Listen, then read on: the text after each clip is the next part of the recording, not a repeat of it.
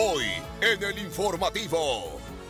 Términos de alianza entre empresa privada y municipio en observaciones. Ciudadanos en desacuerdo con pagar más impuestos por construcción de parque ecológico. Experta afirma que es inconstitucional. Déficit de parqueaderos en la avenida Quito, sin soluciones inmediatas. Postes de energía eléctrica impiden el uso de la ciclovía en la avenida Quito. 11 cooperativas de viviendas sin agua por arreglo de tubería. A continuación, las noticias en detalle. Las noticias en el informativo con Osvaldo Garzón. Saludos cordiales, señoras y señores. Un abrazo. Penúltimo día laborable en la presente semana. Ya estamos listos para compartir con ustedes importante información, igualmente también entrevistas que es la característica de esta primera entrega a través de Majestad Televisión. Un abrazo para la gente del exterior que a través de las redes sociales no se pierde nuestra programación, especialmente los espacios de noticias para saber qué está pasando acá en su querida provincia, qué está pasando en su querido país y en el mundo en general, porque aquí se lo contamos a través de Majestad Televisión. Vamos de inmediato a saber quiénes son los invitados para este día. Atención.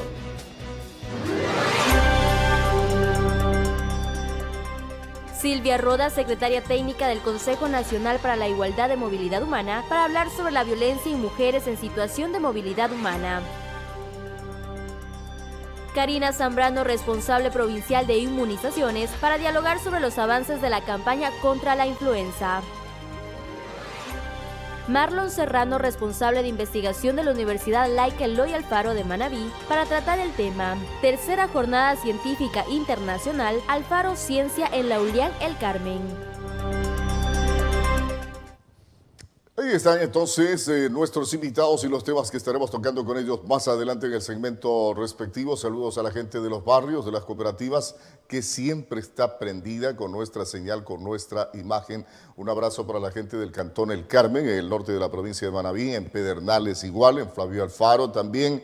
Nos están observando en el noroccidente de la provincia de Pichincha, Pedro Vicente Maldonado, San Miguel de los Bancos, eh, Puerto Quito, igualmente también eh, en Buena Fe, en Patricia Pilar, en la provincia de Los Ríos también, nos están observando a través de Majestad Televisión. Vamos inmediato a revisar titulares de los periódicos locales. Atención.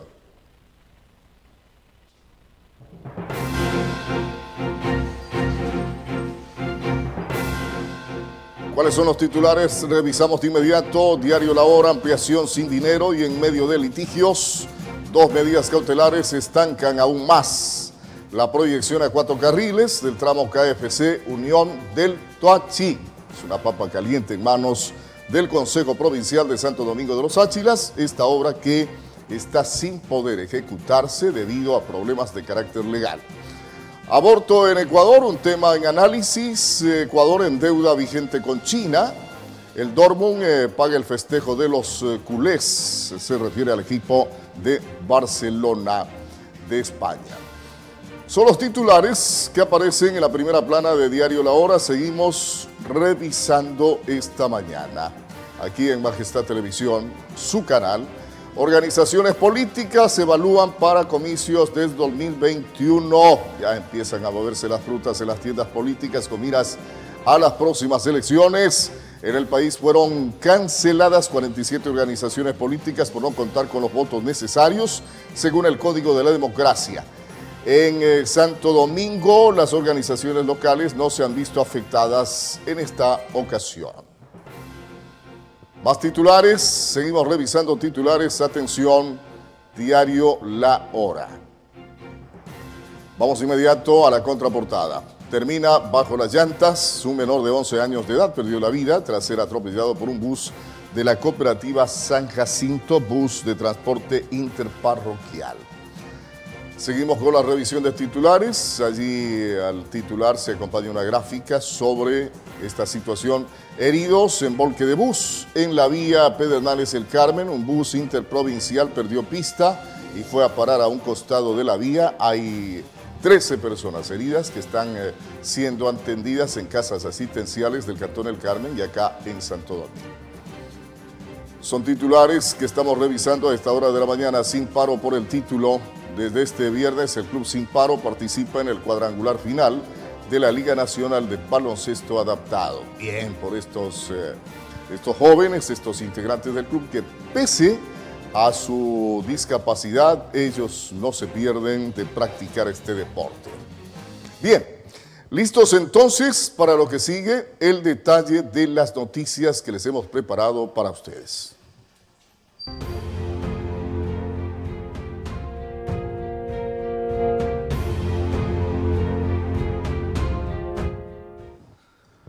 La falta de parqueaderos en la avenida Quito sigue causando preocupación a los comerciantes de ese sector de la ciudad. La problemática va desde la falta de zonas azules hasta la prohibición de colocar parasoles en las aceras, que por cierto son bastante amplias. Asistir a un restaurante, bar o solo ir de compras puede ser un dolor de cabeza para quienes van en su auto por la avenida Quito. Aunque es permitido parquear en calles aledañas a la avenida, se consta problemas de movilidad. Desde que concluyó la rehabilitación de la primera fase de este tramo, el tema causó revuelo. Comerciantes afirman que el personal de la empresa pública municipal de transporte ha sancionado a más de 200 vehículos, incluso han sido movidos en grúas. Ya que si se quedan estacionados por mucho tiempo, llaman grúas y se llevan o los multan. Al igual que les prohíben, si antes les dejaban parquear más abajito, pero ahora ya en cualquier lugar de aquí de la avenida Quito está prohibido el parquearse. No he entrado cuando ya terminan de salir corriendo porque los de tránsito no dejan que estacionen. Entonces eso nos genera que pérdidas en el negocio. No tan solo la tienda acá, sino varias tiendas que están alrededor de nosotros.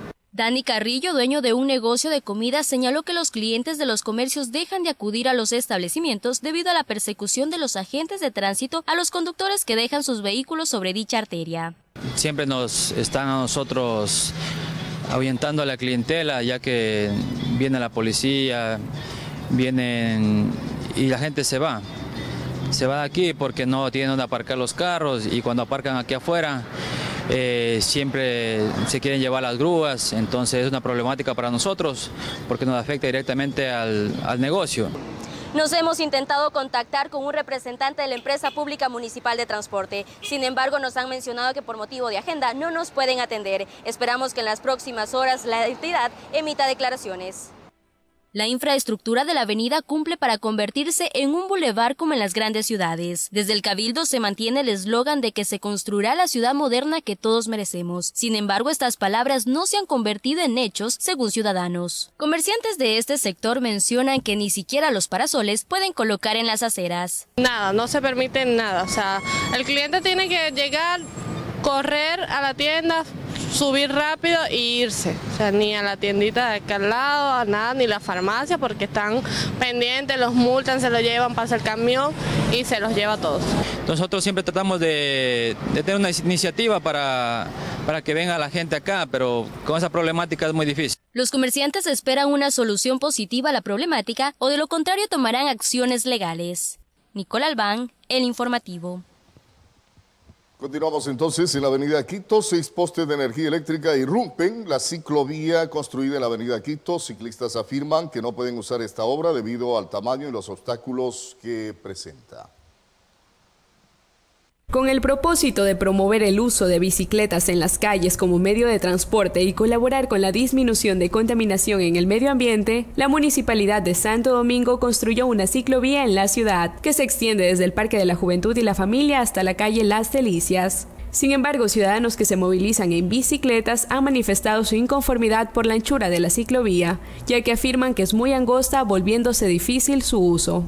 En sí, en partes topan los pedales con la vereda o topan las llantas, depende cómo uno vaya pasando los espacios reducidos que impiden los postes de luz. El carril de la ciclovía es unidireccional y mide un metro con 20 centímetros. Aunque esta es la medida mínima que sugiere el Ministerio de Transporte y Obras Públicas, en caso de que una ciclovía cuente con bordillos superiores a 5 centímetros, el carril debe ser ampliado 20 centímetros a cada lado. O sea, más que nada nos exponemos al, a, los autos que muchas veces no respetan, entonces el, tema de que se obstruya una ciclovía es eh, literalmente la obstrucción de, la exclusión de cierto tipo de tránsito. José Navarrete, superintendente de la obra, explica que la Municipalidad de Santo Domingo entregó los planos para construir la obra y la constructora se limitó a cumplir con lo solicitado, independientemente del análisis previamente hecho para determinar la vialidad del proyecto. Eh, los estudios, los diseños están en esa forma, en esa medida y como contratista Suntrack pues tiene que cumplir con los planos. Si no cumple pues viene con sanciones de parte del municipio. De acuerdo al Plan Nacional del Buen Vivir, en su numeral 3.12 estipula que la ciudadanía debe ser dotada de infraestructura adecuada y en óptimas condiciones para el uso y la gestión del transporte público masivo y no motorizado, hecho que no se ha cumplido hasta el momento debido a que seis postes de luz interrumpen la ciclovía imposibilitando el tránsito. Ya que los postes de luz evitan, o sea, evitan ir un poco más rápido y mirar hacia los otros lados, entonces hay partes que uno por estar pendiente del poste de luz no está pendiente del carro.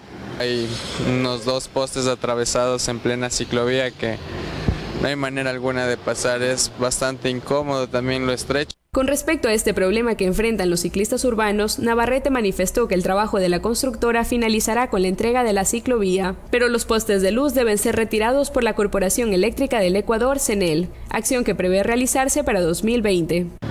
Entonces, el momento en que ya contraten el, ingreso de cables por todas las tuberías soterradas, enterradas, eso ya pasan los cables, hacen los empates y los postes van saliendo. A estos inconvenientes se suman las inundaciones que se producen en el carril en tiempos de invierno. Asimismo, denuncian a conductores de motocicletas que usan la ciclovía para evadir el tráfico. Cintia Silva, El Informativo. Bueno, en ese tema hay que pedirles a los señores de la CENEL, ellos son los responsables del asunto cables y postes en la avenida Quito. Acá el gerente local de la CENEL, él dio a conocer que ya estaban preparando la contratación de esa obra, el soterramiento de las líneas en la avenida Quito. Lo que hay que pedirles a los señores de la CENEL es que aceleren ese proceso para que los usuarios de la avenida Quito puedan utilizarla adecuadamente, especialmente en el espacio de la ciclovía. Atención, la construcción del Parque de la Niñez, ubicado en la avenida Quito, ya está listo. Sin embargo, sus puertas se encuentran con candados, evitando el ingreso a los usuarios. En las avenidas Riolelia y Quito, sector de las Torres de Vista Hermosa, se observa un parque de aproximadamente 600 metros cuadrados, con juegos para niños, resbaladeras, un castillo, tiene espacios con césped sintético y césped natural, y un sinnúmero de artículos. Lo asombroso de este parque es que está con candados que impiden el ingreso. Este, todos los días vemos que pasan las personas preguntando, pero aún no tenemos respuesta, no sabemos.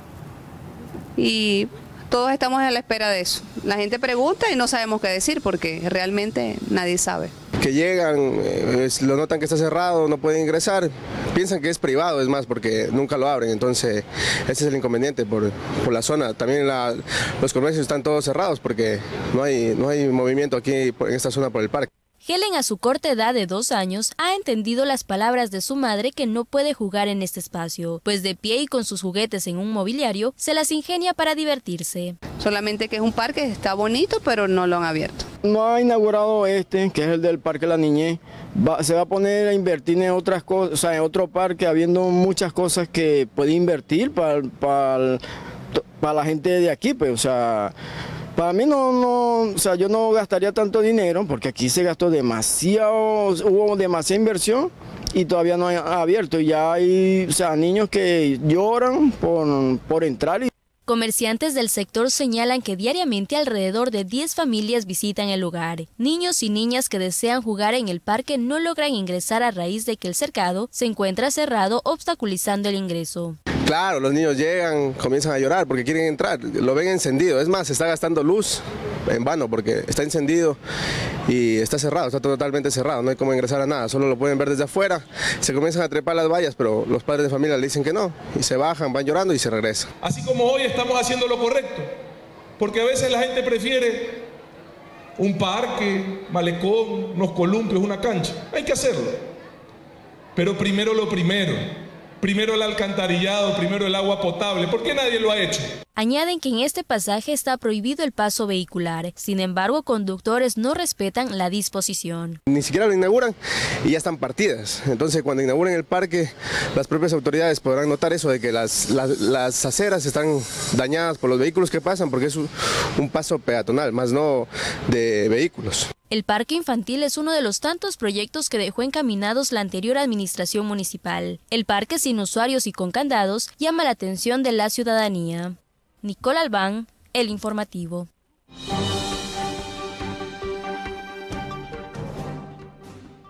Empezamos de inmediato el segmento de entrevistas aquí en esta primera emisión de El Informativo.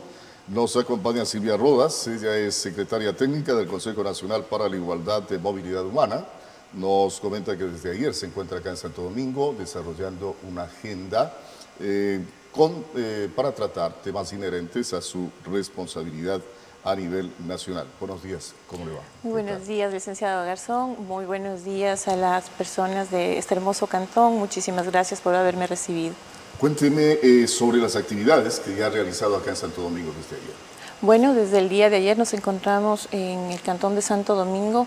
El sentido de esta visita es poder impulsar la ordenanza eh, para las personas en situación de movilidad humana.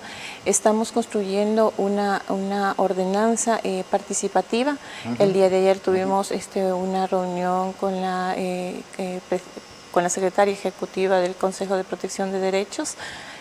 y hemos tenido una reunión con el señor Alex Yaguana, de la, que está manejando el tema de ODS, que me ha expresado que el tema de movilidad humana es muy preponderante poder tratar aquí dentro de, de Santo Domingo. Además de eso, hemos eh, solicitado también espacios en medios de comunicación para poder impulsar, porque creemos necesario de que esto eh, tenga una, primero una participación, porque tenemos el día de hoy la instalación de la mesa de movilidad humana para poder recoger todos estos, estos aportes. ¿Dónde se van a instalar? Es, vamos a trabajar aquí en el, en el hall del, del hotel Gran Hotel. Uh -huh. Ahí vamos a tener, en la mañana vamos a tener un taller sobre temas de refugio y movilidad humana.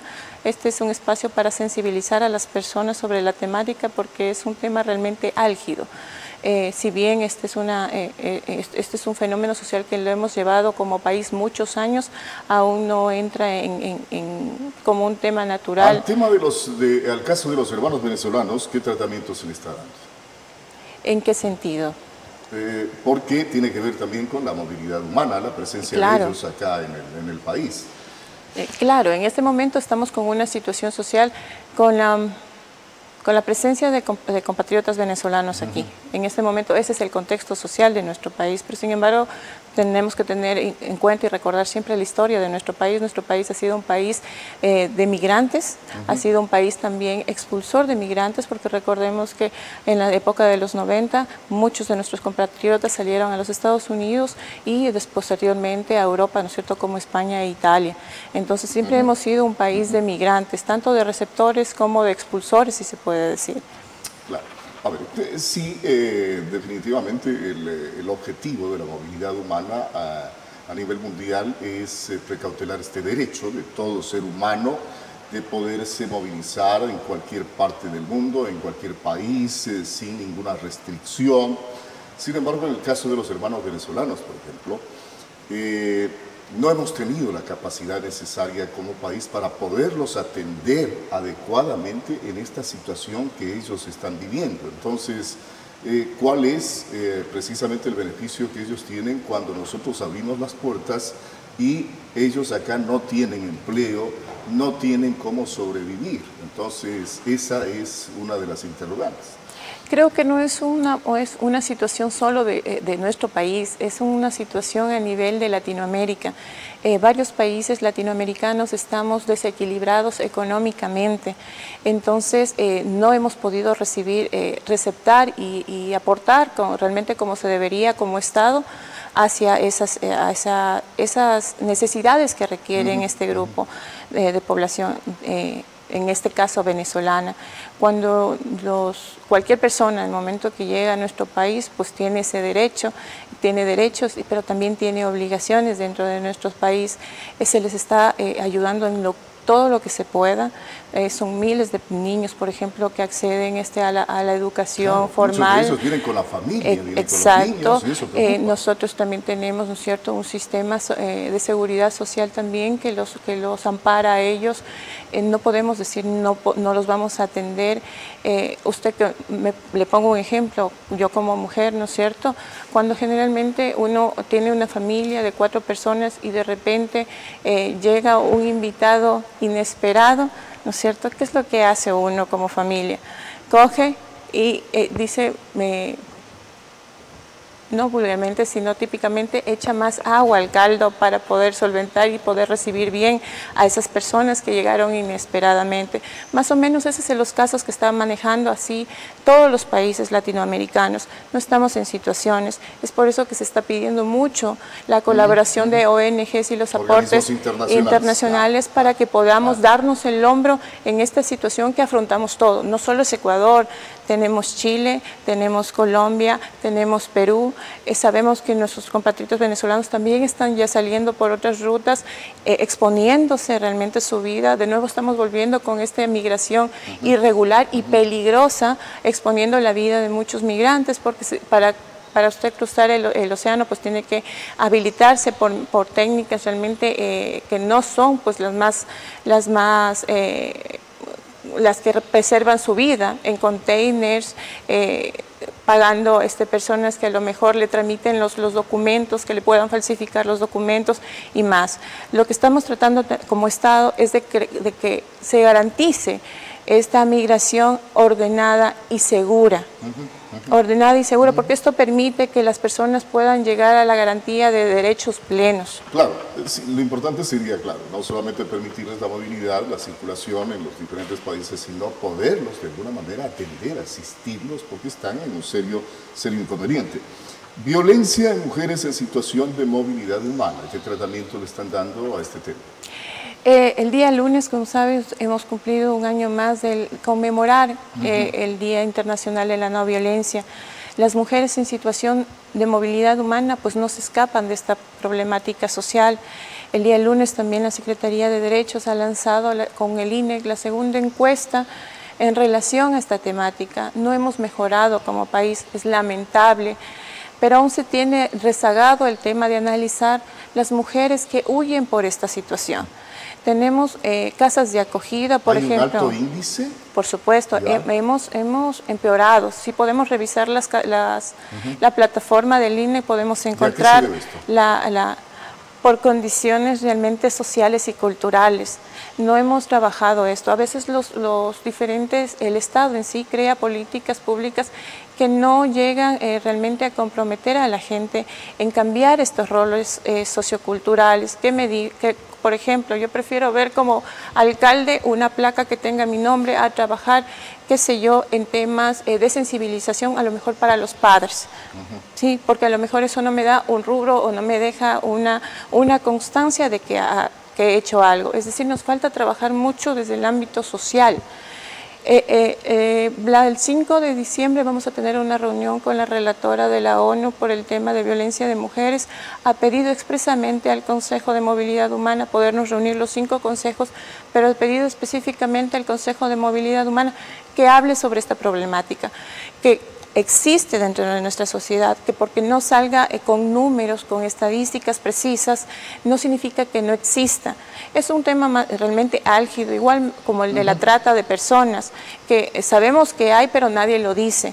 Eh, sin contar que las mujeres que se movilizan, ¿no es cierto?, de, de- de- de provincia a provincia, las casas de acogida son un ejemplo. Usted cuando va a visitar las casas de acogida no encuentra, por ejemplo, aquí en Santo Domingo, no encuentra solo gente de Santo Domingo, encuentra mujeres, qué sé yo, que se han, que se han trasladado de diferentes puntos huyendo, escapando de la violencia. Sin embargo, le están dando un tratamiento a este tema desde la Secretaría Técnica Nacional. Bien, eh, a ver, sobre el tema de la ordenanza, ¿Existe la ordenanza? ¿Está proponiendo una reforma o no existe la ordenanza acá en Santo Domingo? No existe una ordenanza de movilidad humana. Ha sido eh, realmente un tema que se, ya se le ha dado impulso muchos años. Porque si no me equivoco, no, eh, no es la primera vez que ustedes presentan un proyecto. Exacto, se han presentado proyectos pero se han quedado estancados. El día de ayer ese fue, como se puede decir, el lobby y el espacio que hemos pedido para que nos ayuden a impulsar esto. No puede quedar con una burocracia de seguir pidiendo papeles y más respaldos y más respaldos, sobre todo en la temática de movilidad humana, que es tan variante. Si yo tengo una propuesta de ordenanza el día de hoy, puede ser que mañana o pasado eso tenga que volverlo a actualizar los datos para poderlo proponer y también con, eh, siempre hay cambios de, personal dentro de, diferentes GATS, etcétera. Entonces eso vuelve como un círculo vicioso a volver a plantear una y otra vez eh, los mismos pasos para presentar la ordenanza. ¿Sobre este tema se reunieron con el alcalde, con los concejales? ¿Cuál es el criterio de ellos? Aún no, ah. estamos, eh, como les, explicaba, el día de hoy vamos a hacer un taller. Este taller tiene el objetivo de realmente recolectar recolectar todas esas visiones que tienen los diferentes miembros de la sociedad civil en torno a la, temática y también aportar dentro de la ordenanza. Una vez que esté pulida, si se puede decir, ah, vamos a presentar a los señores concejales, pero ya estamos haciendo una avanzada con, con los, los, las personas que realmente tienen el poder político y realmente que tienen la decisión al final de, de pasar o no pasar esta ordenanza. Sería muy positivo eh, son pocas las, los cantones que tienen ordenanza en, esta temática y es necesario por el contexto social que estamos llevando actualmente como país. Esto podrá ayudar a beneficiarnos en temas de derechos humanos y a lo mejor desde ahí poder poner un granito de arena mucho más de lo que usted nos sugería, que no estamos cumpliendo dentro de, lo que En términos generales, ¿cómo está en la provincia el trabajo del Consejo Nacional para la Igualdad? Aquí. Bueno, le comentaré, nosotros no tenemos personal de territorio, si se puede decir, dentro de los cinco consejos para la igualdad somos el último eh, que se creó, nosotros tenemos un cuerpo colegiado donde las sexuales están eh, conformados por consejeros. En este, en este caso, yo agradezco de que este uno de nuestros consejeros sea de, de aquí, de, de, la provincia. Tenemos al consejero este, Dixon Jiménez, quien nos representa aquí como, como Consejo Nacional para la Igualdad de Movilidad Humana. Y como el, el, papel de los consejeros es eso, aconsejar, pues ellos son los que nos dan esas visiones de los diferentes cantones y nos avisan qué es, cómo se puede trabajar sobre la temática dentro de los cantones. ¿Pero se está fortaleciendo la estructura eh, interna de ese consejo? Por supuesto, como le dije, estamos naciendo, estamos recién colocada la semilla, estamos en el, en el, en el sistema de institucionalidad, eh, ya hemos avanzado ¿En cuánto tiempo puede estar consolidado eso? Eh, ya hemos salido por lo menos del, del título de, de, ente de reciente creación. Eso quiere decir que ya, ya nos tiene el Estado que dar eh, un poco más para lo que es presupuesto, um, tiene que ayudarnos con lo que es la implementación del talento humano porque se necesita dentro de los consejos, tal vez por... Eh, por el sistema de recorrido de años, por ejemplo, el intergeneracional tiene mucho más personal, tiene gente en territorio, lo que hace tener una mejor cobertura. Nosotros estamos naciendo y esperamos y, y nos visionamos hacia eso. Bien, en la actividad de socialización del proyecto de ordenanza que tienen, que tienen ustedes, ¿qué entidades están invitadas a esa socialización? Estamos, bueno, la mesa está conformada por diferentes ONGs que manejan la temática, ACNUR, JAYAS, etcétera, y mm. muchos miembros de la sociedad civil, que son realmente ellos los sujetos de derechos y los que nos pueden eh, expresar realmente sus necesidades. Bien, gracias por estar acá con nosotros. Éxitos en las actividades que está desarrollando en territorio de la provincia. Silvia Rodas, secretaria técnica del Consejo Nacional para la Igualdad de la Movilidad Humana, que se encuentra desde ayer acá en Santo Domingo de los Áchilas. Vamos a una breve pausa, volvemos.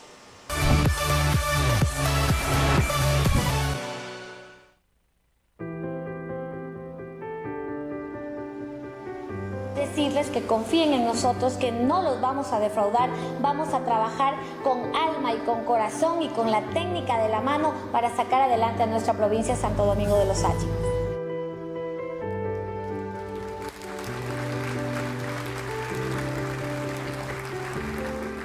Hacemos historia. Santo Domingo de los Áchilas, provincia mágica. 30 de noviembre. A ver, a ver, hey, a mover la colita. La Sonora Dinamita. Que se cuiden las mujeres de ese mal, que se cuiden los muchachos del mejor. La agrupación de cumbia más importante de Latinoamérica. La Sonora Dinamita. Tú eres como un ciclón. Tú eres como un ciclón. La Sonora Dinamita. Dicen que es vino tinto, pero es un rojo uva mi carrito. Es un último momento. La Sonora Dinamita. de Navidad que siempre florece los 24. La Sonora Dinamita. La Sonora Dinamita. Porque me miras así. Naca, mientras me ti. La Sonora Dinamita. De mi cola conga. Sábado 30 de noviembre será el mega concierto. La Sonora Dinamita. La víspera de año nuevo estando la noche. La Sonora Dinamita. Carmen, se me perdió la cadenita. Su música es histórica. Capullo a todos los que La Sonora Dinamita. Esta muchacha me dijo que la mamá le dio un consejo. Adquiere ya tus entradas en las boleterías del club. La Sonora Dinamita. Qué lindo es tu cucú, tan bello tu cucú. Todos a Macao. Majestad Televisión en la comunidad. Escribe tus denuncias a nuestro número de WhatsApp 0999-619-054. Es hora de que tu voz sea escuchada, porque en Majestad Televisión siempre estamos contigo.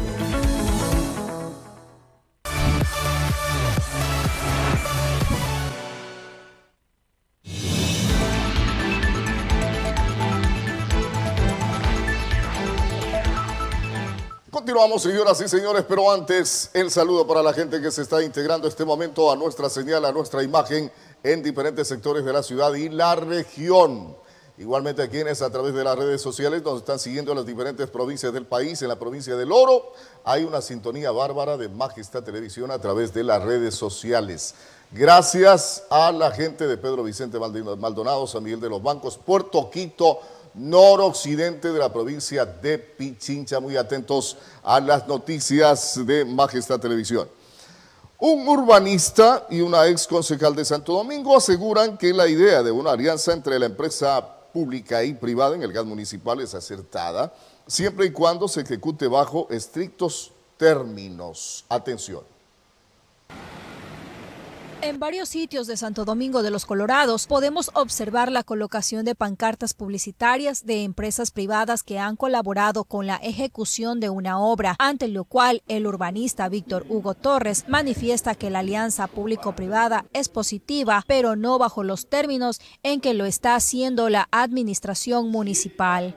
En el apuro y en soslayar algunos criterios técnicos, eh, sobre todo jurídicos, eh, no sé si se está actuando en el marco estricto de la legalidad, se están obviando algunos procedimientos y eh, en última instancia, esta que es una buena idea va a caer en desgracia. Para Torres debe existir primero un sustento técnico donde se establezcan los términos de estas alianzas y más no hacerlo de forma apresurada, estableciendo mayor connotación para el cantón. En última instancia, allí podrían haber hasta eh, temas legales, ¿no? Eh, cualquier ciudadano puede presentar una demanda de, de- de vicios de procedimiento, porque eh, por ejemplo, eh, usted formalmente tiene que cumplir unos requisitos si quiere poner un rótulo en su edificio. Eh, se le establecen las medidas mínimas. Por su parte, la ex concejal Amada Ortiz dice que el Cabildo no está cumpliendo con el artículo 57 del Código Orgánico de Organización Territorial, Autonomía y Descentralización, donde se establece que se debe emitir políticas que contribuyan al desarrollo de las culturas de su jurisdicción de acuerdo con las leyes sobre la materia. Me parece que resalta más la empresa privada y no es no es ni ser desagradecido con la empresa privada que asumo que es por solamente por apoyar al desarrollo de la cultura y la identidad de Santo Domingo y que lo habría conversado con el administrador de la ciudad. Además, dice Ortiz que es acertada la idea de trabajar en conjunto, pero siempre y cuando se cumplan con las normativas establecidas. Mariela Peralta, El Informativo.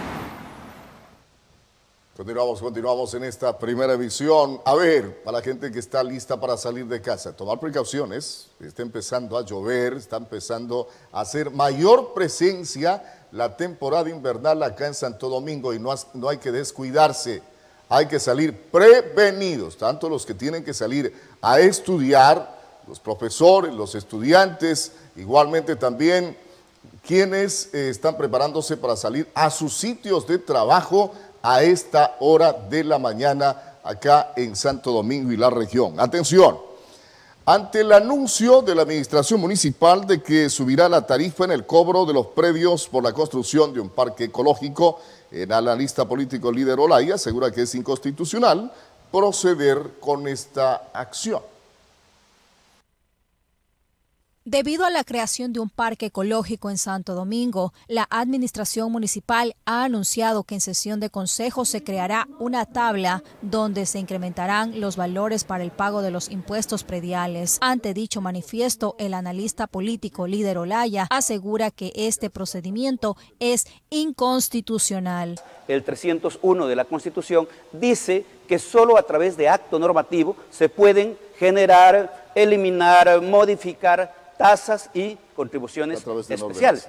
Esa ordenanza no existe hasta el momento. Todo el mundo puede dar fe de que al menos no se ha discutido, no conocemos de que se haya discutido. Entonces, no puede considerarse una fuente que no tiene el instrumento legal para tal. Además, para Olaya, no se está dando continuidad a la ejecución de varias obras. La Dirección Financiera certificar si efectivamente eh, al momento el municipio no tiene hasta el 200% de deuda respecto de su presupuesto sin endeudamiento. Esos son los temas que todavía están ahí eh, eh, no tan claros porque, insisto, la fuente de endeudamiento es bastante alta. Varios santodomingueños dicen estar inconformes por dicha disposición e indican que no es conveniente en época de recesión pagar más, aunque sea por una sola vez. No estoy de acuerdo porque una que los impuestos es una cosa, el parque que quiera construir es de otra cosa, pero no es justo que nos suban los impuestos porque la economía está muy difícil. Entonces nos suben más impuestos, la, se hace más dura la economía. Yo creo que arregle las calles y no parque, porque las calles son más importantes porque las calles están abandonadas. Mientras tanto, varios parques recreacionales de la urbe se encuentran en deterioro, donde los ciudadanos han manifestado el anhelo de una pronta atención. Mariela Peralta, El Informativo. El Centro Histórico El Colono será inaugurado este sábado 30 de noviembre. El acto será acompañado con una feria de emprendimientos, música y danza. Atención.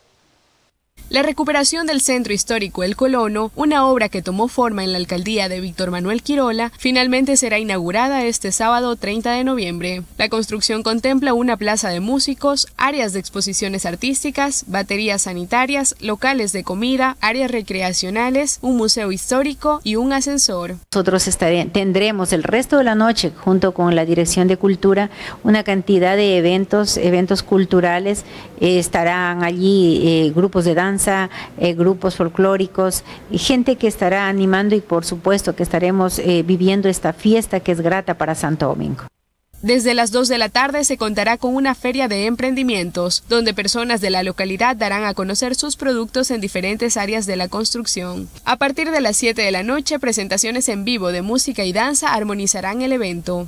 Esta feria está convocada para que la gente que tiene eh, un producto o la gente que ha emprendido en alguna estrategia de comercialización de productos puedan estar allí. Estamos ya en este momento organizándonos con cada uno de ellos, con las agrupaciones a las que ellos pertenecen y dándoles y asignándoles un, lugar en donde van a exhibir estos productos. La obra posee tres zonas, la calle Río Pilatón, sector Lavanderías, barrio Saracay de la calle Galápagos y otros lugares ubicados junto al río Pove, y finalmente el monumento al colono en el sector de los barrios La Carolina, La Florida y Santa Fe. Con la ejecución de esta obra, el municipio aspira a eliminar problemas de delincuencia, insalubridad y hacinamiento. Sin embargo, ciudadanos consideran que es necesario aumentar el número de unidades policiales para brindar seguridad a la ciudadanía. Pero igual necesitaríamos guardias aquí para que los drogadictos no lleguen, no dañen el parque. Creo que la parte de abajo está muy bien. No quiero tampoco ponerme en contra de nadie, ¿no? Pero, pero bueno, por una parte hay espacio, pero por otra parte también el colono debe haber quedado ahí porque de todas maneras eh, eh, es una pérdida también económica. Esta obra demandó una inversión de 2.745.391 dólares, según un informe emitido por la Municipalidad de Santo Domingo. La construcción tiene el propósito de mantener en la memoria de los santodomingueños el primer asentamiento de los colonos en la ciudad. Cintia Silva, El Informativo. Indudablemente se trata de una buena obra para Santo Domingo, lejos de los tintes políticos. Se inició en la administración anterior, esta eh, administración le ha dado seguimiento, ha culminado esa obra y la va a inaugurar este fin de mes. Nos parece importante haber rescatado ese importante sector de la ciudad, conocido tradicionalmente como las lavanderías. Así se lo conocía anteriormente, pero hoy tiene una nueva imagen. Es más, también se ha rescatado y se le ha dado otro sentido al espacio de El Colono, en el sector de la Carolina, donde se supone aparecieron los primeros moradores, los moradores de lo que hoy es Santo Domingo de los Sáchilas.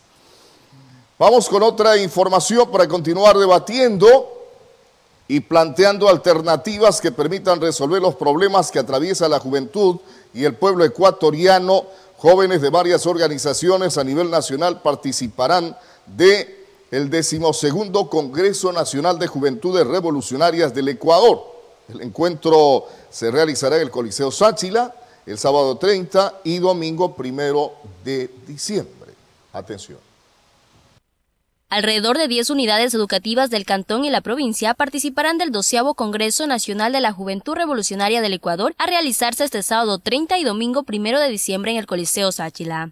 A participar en este evento que será de suma importancia en el cual eh, los jóvenes van a estudiar tanto lo que es la política aquí actualmente en el, en el Ecuador, las alternativas que hay para eh, solucionar varios problemas, tanto en lo educativo como en lo que es el empleo juvenil, distintos temas que se van a, tocar en este evento. Implementar más presupuesto para la educación, donde que haya más cupos para las universidades, donde que se implemente una educación de calidad. Por primera vez, Santo Domingo será sede de este encuentro, donde los jóvenes abordarán temas sobre mejoramiento de la infraestructura educativa, educación de calidad, libre ingreso a la universidad, contaminación, el rol de la mujer en la política, entre otros. Además, en este evento participarán jóvenes de otras partes del mundo. Tiene un fuerte impacto en la juventud, porque como ustedes pueden ver, es un espacio bastante amplio. No es solo de unas sectas o no es solo de unos pequeños colectivos, sino es un espacio donde de distintos la juventud se involucra para poder opinar, para dar criterios, para poder proponer alternativas al respecto del cambio que se necesita en nuestro país y también en el tema internacional. La jornada de debate iniciará este sábado 30 de noviembre con una sesión inaugural. Posterior a ello se trabajará en plenarias donde intervendrán quienes quieran hacerlo. Además se ha programado intervenciones centrales desde los representantes cantonales y las estructuras de cada uno de los sitios donde tiene acción la Juventud Revolucionaria del Ecuador. Nicole Albán, el informativo. Mientras tanto, el Consejo de la Judicatura acá en Santo Domingo realizó su primer simulacro de evacuación para cumplir con su plan de seguridad y salud ocupacional. Todas las personas fueron evacuadas del edificio. Con el objetivo de preparar y medir el tiempo de reacción de funcionarios y ciudadanos en general que se encuentran en los interiores del edificio judicial, se realizó el primer simulacro de evacuación para situaciones de emergencias. Entonces nos demoramos cinco minutos. Eh, sí se realizó la evacuación de todos los usuarios externos, internos, que son los funcionarios. Eh, se mantuvo las audiencias para no suspenderlas y se coordinó con las personas privadas de la libertad. A las 9 de la mañana sonaron las alarmas de emergencia en el edificio de la Judicatura. Brigadistas evacuaron a todas las personas pidiéndoles que pongan sus manos sobre la cabeza para evitar daños físicos. Las personas que fueron parte de este evento no estaban al tanto del simulacro que se realizaría. Es, iba a entrar a la oficina a averiguar por una carpeta. ¿Y qué pasó? ¿Se asustó? No, para nada. No me da nervios de la... Preparado, no porque estos eventos hay que realizarlos continuamente para saber cuáles son los peligros y más que nada las necesidades que las instituciones necesitan. El cuerpo de bomberos realizó la evaluación de los resultados del simulacro y afirmaron que colaborarán para solucionar falencias que aún tiene la unidad judicial, como áreas para movilizar a personas con discapacidad. La próxima vez haremos un simulacro un poco más, más, más esforzado, eh, diciendo que es un incendio, um, vamos a necesitar ambulancias, evacuación de personas, para ir corrigiendo y siempre ya llevar, eh, eh, que no nos coja de nuevo si es que pasase algo en realidad. Igor Vasco, director provincial del Consejo de la Judicatura, afirmó que este no es el último simulacro que se realizará, ya que en la próxima ocasión ningún funcionario será notificado. Esto para evaluar con mayor exactitud la respuesta ante emergencias. Cintia Silva, El Informativo.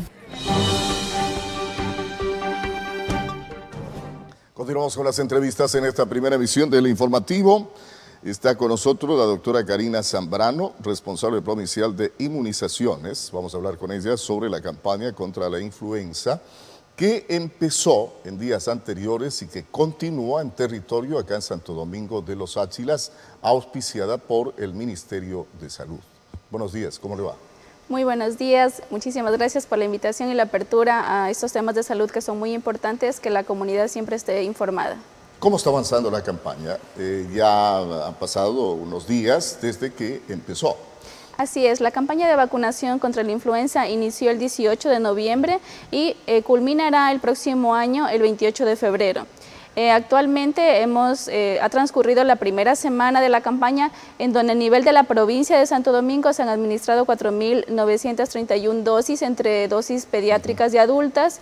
Esto, eh, de acuerdo a la población que está asignada aproximadamente a nivel de la provincia, se pretende inmunizar a aproximadamente 12.800 personas entre niños y adultos. Esa es la meta. Sí. Ya. Esa es la Ahora, meta. ¿cuál es la estrategia que está implementando el ministerio para alcanzar esa meta? ¿Se está trabajando con brigadas o solamente en puestos fijos? Eh, bueno, en primera instancia, durante este primer mes está haciéndose la atención eh, a demanda espontánea en lo que son en todos los vacunatorios de los centros de salud. También se está haciendo la visita a la población cautiva, eh, como es en las modalidades del MIES, NH, CDI, las guarderías. También se está haciendo la visita, eh, ya se, se inmunizó a las personas privadas de libertad.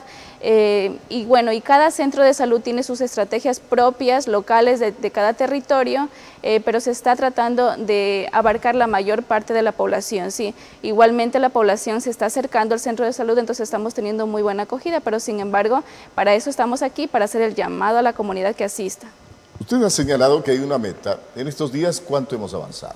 Eh, bueno, durante la primera semana que abarca desde el inicio de la campaña, que fue el 18 de, fe- de- de noviembre hasta el 22 de noviembre, se ha alcanzado eh, una meta más o menos del 4 al 5%. Entonces todavía nos falta eh, muchísimo, pero sin embargo estamos en, en ese proceso, ¿no?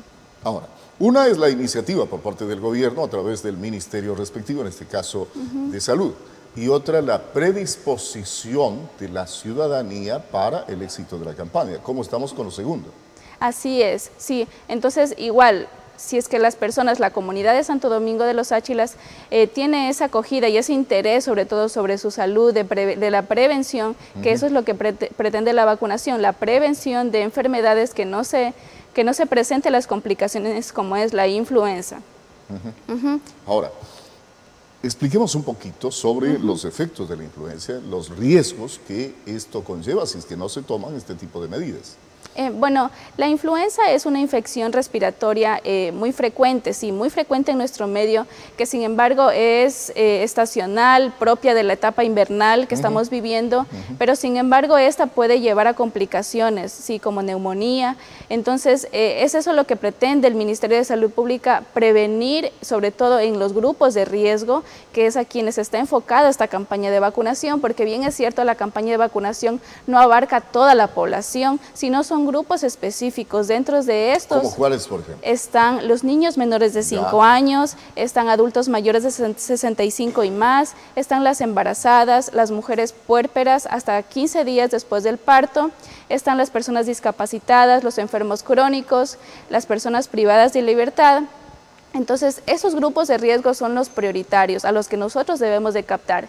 El resto de población existen otras y muchísimas más medidas de prevención, como son realizar un correcto lavado de manos, tener todas las medidas de protección propias de la etapa invernal. Eh, si es que estoy con síntomas respiratorios, acudir a una atención médica oportuna, no la automedicación, eh, tratar de evitar asistir a, lugares de gran afluencia si es que yo estoy con gripe, eh, evitar escupir en la calle, eh, si es que voy a toser, estornudar, cubrir, exactamente, ah. cubrirme con el codo interno del, del, codo. el ángulo interno del codo, utilizar pañuelos desechables. Entonces, hay muchísimas medidas de prevención de estas enfermedades. ¿Qué se ha notado en estos primeros días de la campaña? ¿Existe conciencia en las personas para aprovechar esta iniciativa del Ministerio? Eh, bueno, en los centros de salud está asistiendo la gente, eh, se está aprovechando la oportunidad que las personas que asistan a consulta externa, ya sea por emergencia, consulta externa, eh, sean captadas y se, las, y se las vaya inmunizando, sobre todo el grupo que estamos captando más prioritariamente durante este primer mes son los niños menores de 5 años, con especial énfasis en los niños de 6 a 11 meses, ya que estos niños requieren dos dosis de la influenza con un intervalo de un mes. Entonces, estos niños son prioritarios captarlos durante el mes de noviembre y máximo hasta diciembre para que puedan recibir su segunda dosis. Y también las mujeres embarazadas. Por el momento, en los centros y subcentros de salud eh, de los eh, distritos que maneja acá el ministerio, ¿qué pasa en las parroquias, en las parroquias rurales? ¿Cómo se está atendiendo allí?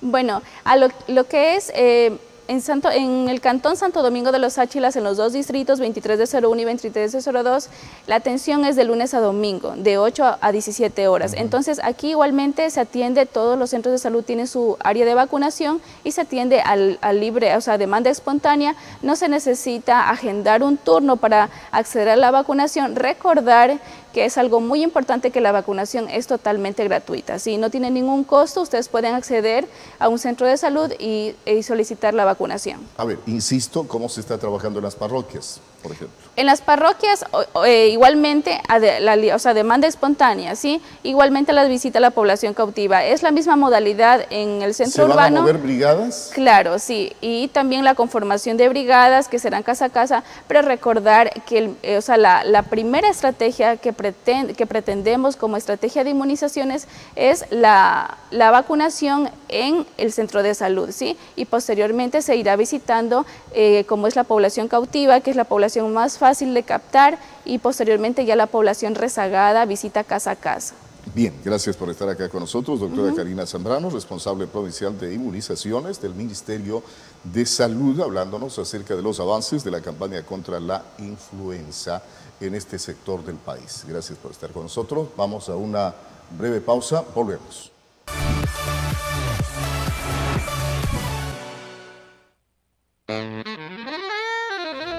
La revista estelar de la región presenta esta semana. Conozca un poco más de las alternativas deportivas para el desarrollo atlético de niños y niñas. Además, disfrute de todas las emociones de la última válida regional y cierre del Rally Cross. Te veo con imágenes, sorprendentes, y a nuestro estilo. Acompáñenos a un festival fuera de lo común, el Cuy. Se trata de una carne muy especial y que tiene varios beneficios. Te veo miércoles 20 horas con su reprise domingos 9 de la mañana y 8 de la noche. Solo por Majestad Televisión. Importante empresa de comunicación requiere contratar los servicios de camarógrafos con experiencia en software para edición de audio y video, manejo de cámaras, grabación en campo, producción televisiva y postproducción Experiencia mínima un año. Buen desempeño y dominio en el área. Mínimo bachiller. Sexo indistinto. Disponibilidad de tiempo. Licencia de conducir tipo B. Interesados, enviar su currículum vía correo electrónico jennysac.gmail.com Siempre soñaste tener tu propio vehículo. Esta es tu oportunidad. El gran sorteo familiar te lo hace posible. ¿Qué debes hacer? Fácil. ¿Quieres este fabuloso Kia Picanto? Solo debes comprar nuestra cartilla navideña. Ah, y eso no es todo, porque además podrás participar junto a nosotros en vivo para que te lleves una moto semanal con tu misma cartilla. Familia, no esperes más. ¡Cómprala ya!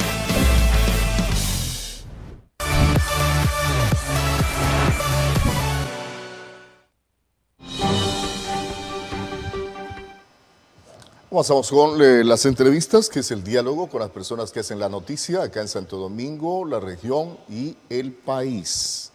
Está con nosotros eh, el magíster eh, Marlon Serrano, responsable de investigación de la Universidad Laica Eloy Alfaro de Manabí, con su extensión en el vecino cantón El Carmen. Ellos se están preparando la tercera jornada científica internacional, porque dos jornadas anteriores ya se han realizado en la misma extensión. Esta se denomina Alfaro Ciencia 2019. ¿Cuál es su contenido?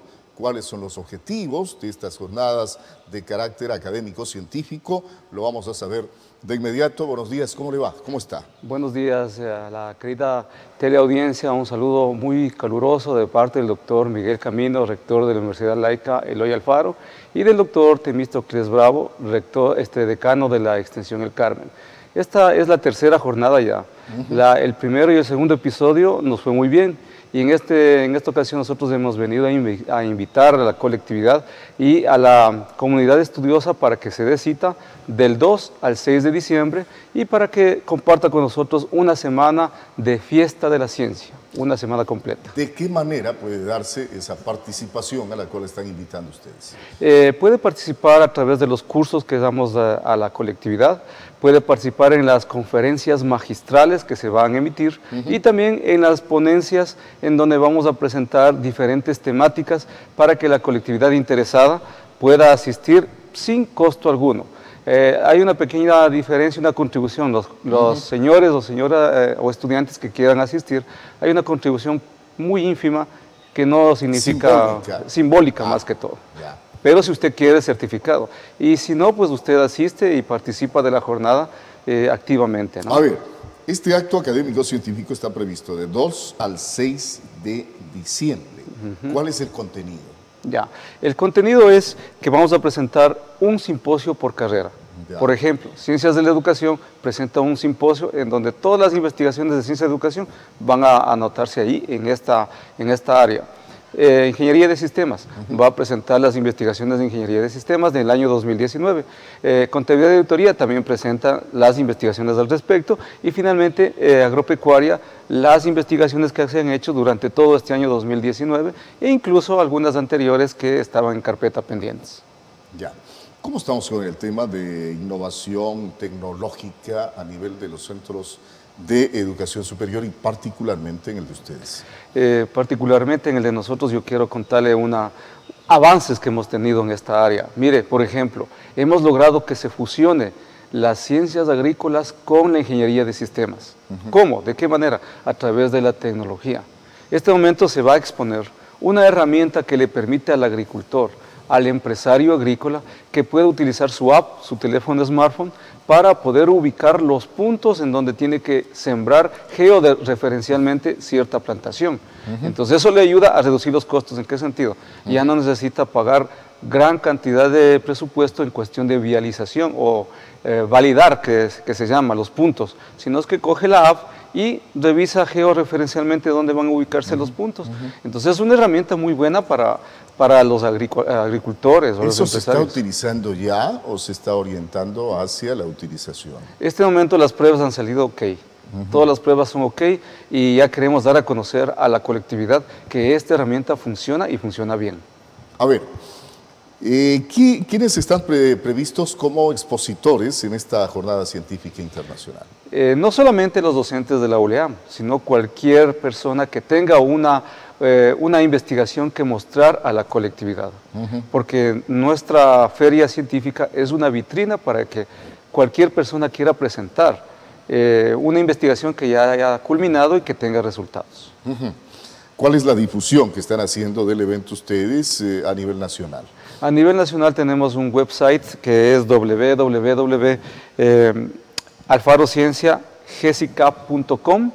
Dentro de la página web de la ULIAM también está en la agenda y aparte de eso hemos venido puerta a puerta en los medios de comunicación a dar de conocer e invitar a la colectividad que venga con nosotros y pase una semana de ciencia. Para tener una idea de lo que puede suceder en esta tercera jornada científica internacional eh, auspiciada por la ULIAN, eh, ¿Qué pasó en las dos ocasiones anteriores? ¿Cómo estuvo el interés por parte de estudiantes, de académicos, de otros, eh, de otros centros para participar en las jornadas? Eh, principalmente tengo que acotar que en las ediciones anteriores nos ha faltado un poquito de espacio. Es decir, hemos tenido que acondicionar para la tercera edición eh, una área más amplia porque hay bastante gente interesada en esto. Quedó la casa pequeña. En otras ah, palabras, pero ahora eh, se ha logrado conseguir unas aulas mucho más amplias, un auditorio que hemos tenido que acondicionar justamente para las conferencias magistrales.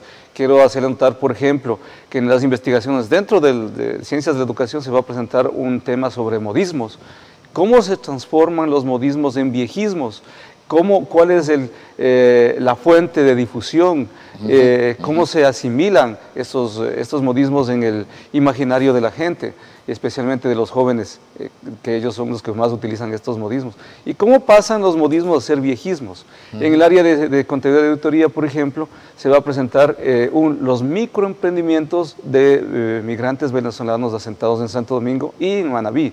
Entonces se llega a conclusiones interesantes, que por ejemplo, eh, ellos envían remesas entre 10 y 50 dólares mensualmente y que eh, diariamente tienen una producción entre 3 y 5 dólares para familias completas. Y aparte de eso, pues le puedo contar que ellos venden entre 10 y 20 dólares en un 67%. Es decir, una información muy interesante que queremos compartir con la colectividad eh, santo domingueña y de la, de la región y país. La gente de Santo Domingo tiene una sana, envidia con ustedes, la provincia de Manaví, porque si no me equivoco tienen tres universidades estatales con la ULIAN, con la y la extensión en el cantón El Carmen y en otros cantones de la provincia de Manaví, lo que no sucede todavía acá en Santo Domingo, todavía estamos hablando por luchar por una universidad estatal que no se ha concretado hasta ahora. Eh, ¿Cuáles son las expectativas que tienen ustedes con relación a la organización de estas jornadas? Eh, primero quería aclarar una cosita. Nosotros cubrimos el 45% de nuestros jóvenes son de Santo Domingo, La Concordia, Quinindé y otros puntos aledaños al Carmen. Es decir, nosotros estamos como universidad pública... Claro, porque carecemos de ese servicio, tal como lo estaba señalando. Correcto. Y respecto a las expectativas, queremos que nos acompañen, que vean que en el Carmen, Santo Domingo, nosotros hacemos investigación y hacemos muy buena investigación. Para eso le invito con, todo gusto a Majestad Televisión que nos acompañe en la inauguración y también a que nos acompañe en las ponencias para que se vea la calidad de nuestros docentes. Bien, gracias por estar acá con nosotros. No sé si se le quedó pendiente algo para dar a conocer a la ciudadanía con relación a esta jornada científica internacional que comprende eh, conferencia científica estudiantil, simposio de educación e innovación educativa, simposio de desarrollo e innovación tecnológica, simposio de producción sostenible de alimentos, simposio de gestión económica y contable para el desarrollo. Estas, eh, esta jornada científica se va a realizar del 2 al 6 de diciembre en la Universidad Laica Eloy Alfaro, extensión en el cantón El Carmen. Así es, una cosita más, nomás quería invitar a la colectividad, la gente que desea acompañarnos, el 2 y el 3 vamos a dar unos cursos que eh, son de estadística orientada a la investigación, sistemas de información geográfica, lo que se llama los GIS, metodología de la investigación y herramientas empresariales para la toma de decisiones. Bien, Gracias por estar acá con nosotros. Marlos Serrano, responsable de investigación de la Bulián, eh, con el tema Tercera Jornada Científica Internacional, Alfaro Ciencia en el Cantón El Carmen. Gracias por estar acá eh, con nosotros. Vamos a una breve pausa y volvemos.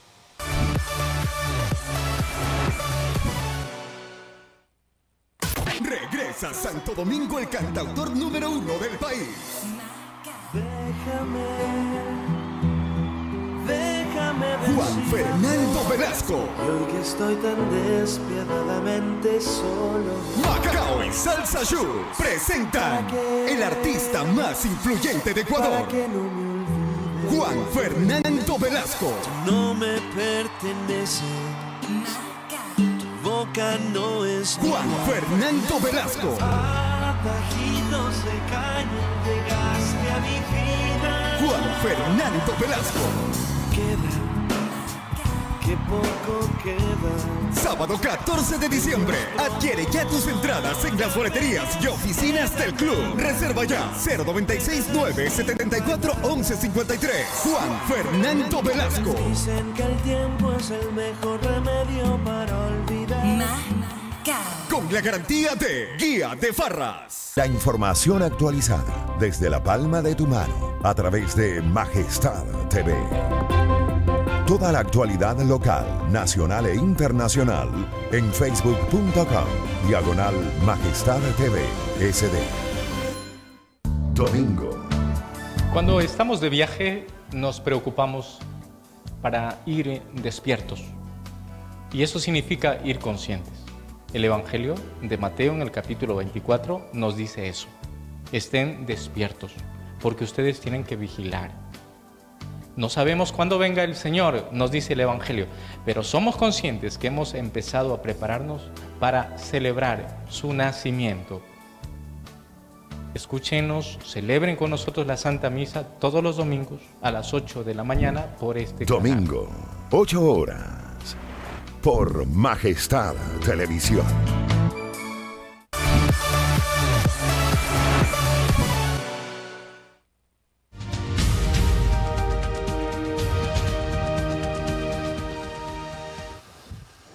Aquí empezamos, señoras y señores, el segmento que nos pone en contacto directo con la gente que vive en los barrios, que vive en las cooperativas, que, que vive especialmente en los sectores apartados del centro de la ciudad, donde necesitan obras, donde necesitan arreglo de calles, donde necesitan un alcantarillado adecuado. Atención a la siguiente nota. El arreglo de una tubería de agua potable en la cooperativa 30 de junio ha dejado sin el servicio de líquido vital a 11 cooperativas de vivienda. Atención, señores de la empresa pública municipal de agua potable y alcantarillado. Los moradores empiezan a quejarse por la falta de agua. Atención. Una excavación en la avenida Bombolí y la calle Plan Piloto provocó que 11 cooperativas se quedaran sin servicio de agua potable, debido al daño de una tubería que provocaba la fuga de agua alrededor de toda la avenida. Que va, o sea, cada, cada rato se daña eso en sí. No es que cojan y dejan un trabajo bien hecho, sino que en, cada vez se daña y se daña y se daña y siempre los perjudicados pueden ser hasta la guardería porque imagínense, a veces no hay cómo venirlos a dejar. Bueno, yo como yo como tenía la piedra llena, creo que desde ayer se fue el agua. Marcelo Lozada, habitante de la cooperativa 30 de junio, afirmó que este problema inició hace cuatro años y aunque varias veces la empresa pública municipal de agua potable ha solucionado el problema, las fugas de agua se mantienen. La situación en vista de los malos trabajos, cuando recién estaban construyendo, nosotros anticipamos al ingeniero que está mal hecho ese trabajo. Salió agresivo, fue potente y dijo que no era situación de nosotros, que somos de los entrometidos. Ciudadanos manifiestan que el problema se incrementó cuando vehículos empezaron a resbalarse con el agua desbordada y los conductores sufrían accidentes. Los carros aquí a veces ha habido accidentes, una, porque el agua se, uno se resbalaba y todo eso en moto y todo eso. Y es un poco peligroso ya que hay guardería y jardín. Aquí se rompió tres veces, más arribita una vez y ahí hasta como cinco veces eh, se ha reventado. Y a lo largo de toda, de toda esta avenida hay unos seis o siete lugares que se han reventado. La excavación tiene una profundidad de aproximadamente 3 metros. La tubería se encuentra por debajo del alcantarillado pluvial de 700 milímetros. Cintia Silva, El Informativo. Y atención, habitantes de varios sectores de acá del Cantón Santo Domingo se encuentran preocupados por la llegada del invierno. Aseguran que hasta el momento no se han ejecutado acciones para realizar algún tipo de trabajo para enfrentar dicha temporada. Es decir, no se sabe de un plan eh, de preparación y obviamente de atención en casos de emergencia por el invierno. Atención. Francisca Moreira, habitante del barrio 7 de junio, perteneciente a la cooperativa Modelo, manifiesta su preocupación por el colapso de una alcantarilla de aguas servidas, donde precisamente se encuentra un estero y no hay paso para los vehículos en la calle Unión Nacional Ecuatoriana, pues asegura que con la llegada del invierno el agua llega hasta sus viviendas, volviéndose intransitable lugar. Es porque se ha colapsado, se ha dañado esa calle, oiga, y es apestoso, no pueden transitar los carros ni las motos. Eso es un problema, oiga, y en la, y la pestilencia ahorita de verano es difícil, eso es feo y también llega ratones, tantas cosas. Por su parte, la administración municipal dice que brindará el servicio de excavadoras de oruga para el retiro de desechos en esteros, ríos y quebradas de la zona urbana y rural del cantón. La gobernación también dice que está trabajando en ese tema. Sí, municipio se ha venido, dos más municipios viene y rodea, mira y se van, cosas que ellos no, no, no, creo que no les interesa, no les importa nada de las para hacer las obras eso ahí. Sin embargo, aún no existe un plan de contingencia para enfrentar las lluvias y por ello los santodomingueños dicen estar inconformes. Mariela Peralta, El Informativo. A ver, los eh, habitantes eh, cercanos al Parque de la Madre, acá en Santo Domingo, las personas que transitan todos los días están preocupados. Hay un clima de inseguridad en ese sector, hay personas pernoctando, durmiendo en horas de la noche en ese sector de la ciudad. Se ha deteriorado la imagen del parque. Atención a la nota. El Parque de la Madre se ha convertido en el lugar de personas antisociales, así lo afirman moradores que transitan por esta zona. Explican que a cualquier hora del día se puede encontrar a sujetos desconocidos durmiendo en las bancas de esta área recreacional que me llaman y siempre he visto durmiendo debajo de, los puentes. En veces cuando llueve no hay nadie. Cuando no llueve, pues ahí pasan durmiendo. Y así, pasan sentados.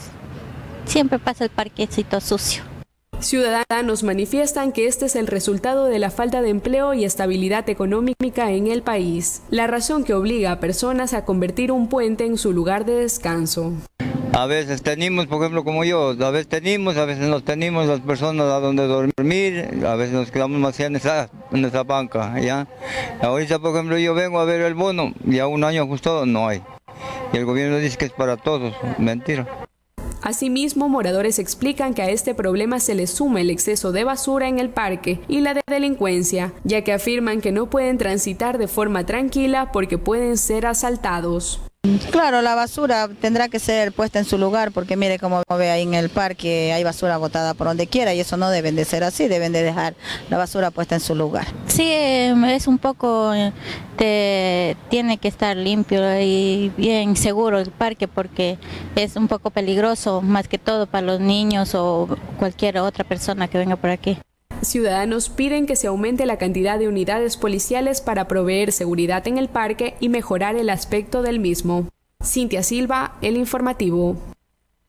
Mientras tanto, los habitantes de la calle Luis Iturralde están inconformes por las condiciones de la arteria y el deterioro del parque recreacional. A esto se suman los constantes robos y luminarias dañadas. Para Luis Caicedo, habitante de la calle Luis Iturralde, perteneciente a la cooperativa Villa Florida, el mal estado de la arteria es tema de preocupación. Asegura que con las lluvias la situación empeora. En tiempo de invierno, sinceramente, no es recomendable estar por aquí en tiempo de invierno porque como ves, se estanca. Más adelante tenemos un, un hueco ahí, tenemos por aquí algunas unidades educativas y, afecta bastante, o sea, el agua se estanca, no hay alcantarillado, al menos en esta calle no hay un alcantarillado que esté operativo. El parque recreacional también se encuentra deteriorado, por lo cual solicitan al cabildo la pronta adecuación. Aquí acomoden, pues aquí yo, aquí yo me encargo de poner piedra, todo eso aquí arreglar, allá limpiaba, así para allá. Pero yo solo nomás, en mi frente ahí está limpio. ¿ve? Además, indican los vecinos que algunas de las luminarias ubicadas en el sector no funcionan, sumándose los constantes robos. Ah, o, o en la madrugada, también salgo en la madrugada y en la noche salimos también y la inconformidad aquí es porque hay delincuencia aquí.